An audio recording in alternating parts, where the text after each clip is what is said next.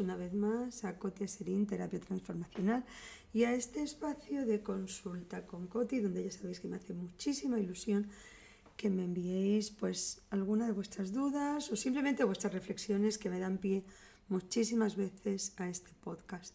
Fijaros, me pregunta una chica cuánto tiempo seguir en una relación cuando la otra persona no se compromete conmigo. ¿Qué quiere decir esto? Pues que a veces estamos juntos. ¿Y cuánto tiempo llevan así? Pues un año y medio, dos años. ¿Qué quiere decir esta relación? Pues que a veces están juntos, otras veces no. No sé si es mi novio, si no lo es. Cuando estamos juntos me hace ver que está a gusto conmigo, pero después simplemente desaparece. Eh, no, no se compromete con la relación ni se compromete conmigo. Después de un año y medio, dos años, todavía no conozco a su familia, ni él a la mía, ni tampoco a sus amigos. A ver, independientemente de lo que conlleve una relación, que cada uno lo puede llevar al ritmo y al nivel que considere, pero hay algo que está claro, o sea, una relación tiene que ser bidireccional. Y la, la siguiente pregunta es, ¿tú estás a gusto con este tipo, con este nivel de relación? No. Vale. Porque esa es la primera pregunta. ¿Es el tipo de relación que yo quiero? Porque el tipo de relación, pues cada uno decide lo que está dispuesto o no dispuesto a querer o a vivir o a soportar. Pero la primera cosa es que no es el tipo de relación que yo quiero. Pero sin embargo, ¿sabéis? Es esa cosa de te doy lo suficiente como para engancharte conmigo, pero no demasiado como para comprometerme. Esta persona, en, ese caso, en este caso este chico, pues tendrá que decidir qué pasa con él porque no tiene 20 años y tendrá que saber si en algún momento se quiere comprometer o no. Pero mi pregunta no es de la otra persona, es de la persona que acude a mí. Eh, y la pregunta es cuánto tiempo estás dispuesta a mantener una relación que no va, no crece, tú no sientes que crece al ritmo que tú quieres. Y por otro lado, qué es lo que necesitas o no necesitas de esa persona para romper la relación o seguirla indefinidamente. No, seguirla indefinidamente no la quiero. Vale, entonces, ¿por qué la romperías?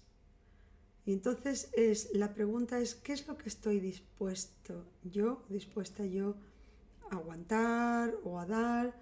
O la pregunta que subyace debajo de esa es por qué estoy dispuesta a regalar mi amistad guion relación.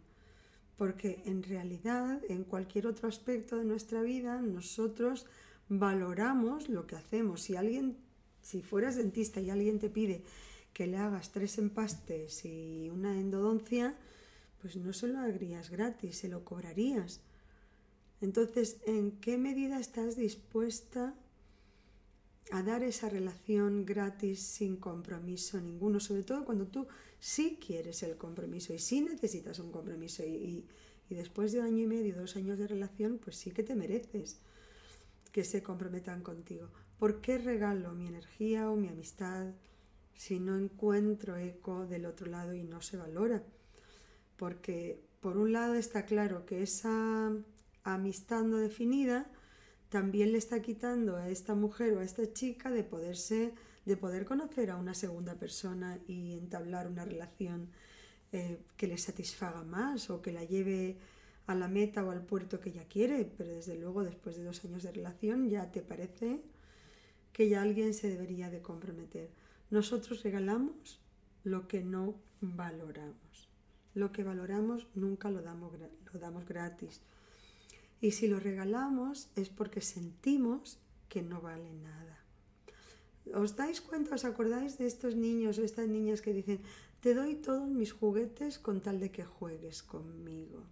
O esos niños que decían, te doy todos mis cromos o mis lacasitos, o te regalo, te doy todos mis juguetes con tal de que juegues conmigo. Eso es solamente porque yo me pongo en una situación, en una posición de que tengo que ganarme el amor de los demás. Y casi, casi, si me permitís, tengo que comprar el cariño de los demás.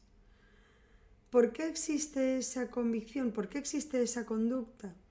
Porque alguien en algún momento nos hizo sentir que nosotros no valemos lo mismo que los demás, que no somos tan buenos, tan brillantes, tan valiosos y que en realidad tenemos que perseguir, buscar, convencer que nos quieran. Y muchas veces, pues lo que buscamos es comprar de alguna manera, sobornar, chantajear, me perdonáis que utilice a lo mejor algunos términos un poco más duros, esa amistad.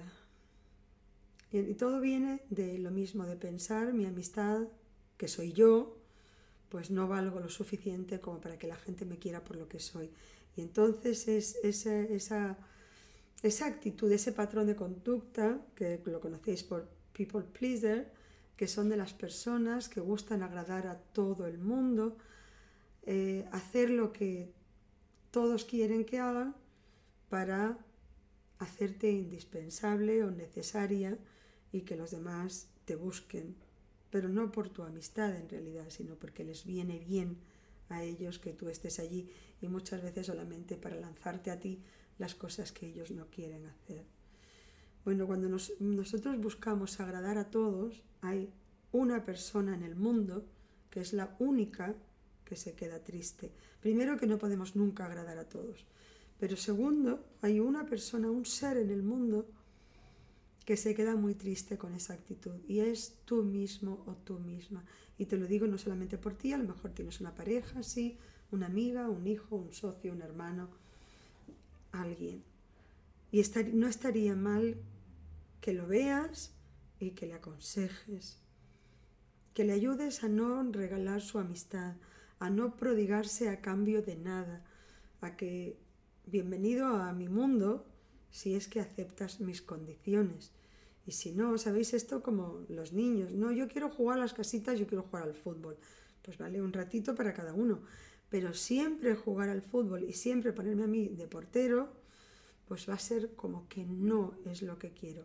¿Os acordáis de la otra vez que hablamos de la importancia de decir no?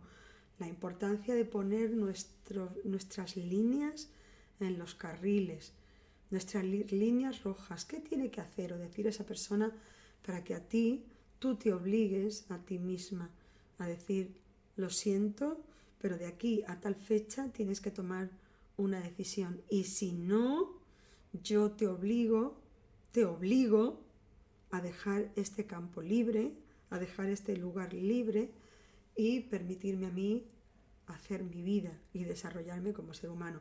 Hay personas que les apetece quedarse en la fase bonsai, en cualquier cosa. En este caso estamos hablando del aspecto emocional, de madurez, de una relación de pareja, pero puede ocurrir en cualquier otro aspecto. Bueno, pues esa fase bonsai es me quedo en este tiesto chiquititín y no quiero crecer. Pero bueno, eso está bien si las dos personas están felices con esa situación. Si no, tenemos que encontrar dentro de nosotros las fuerzas para protegernos, para defendernos, para no prodigarnos a cambio de nada y para decirles a los demás, no puede ser que yo no valga más que tú, pero desde luego mi amistad no vale menos. Si la quieres, si la deseas, llegaremos a una negociación. Y en una negociación ambas partes tienen condiciones que tienen que ser satisfechas. No tengas miedo de expresar tus necesidades. Son tan legítimas y tan valiosas como las necesidades de los demás. Si no eres tan bueno o tan buena expresándolas, es porque llevas mucho tiempo sin ejercitarte en ello. Y como cualquier cosa en la que no te ejercitas, pues no eres diestro. En cuanto empieces a practicar el arte de decirle a los demás qué es lo que quieres, cómo lo necesitas, y qué es lo que no estás dispuesto a aceptar. Ya verás que los demás también aceptan tus normas, como debe de ser. Espero que te haya ayudado, que te haya servido esta reflexión en voz alta. Cotia Serín, terapia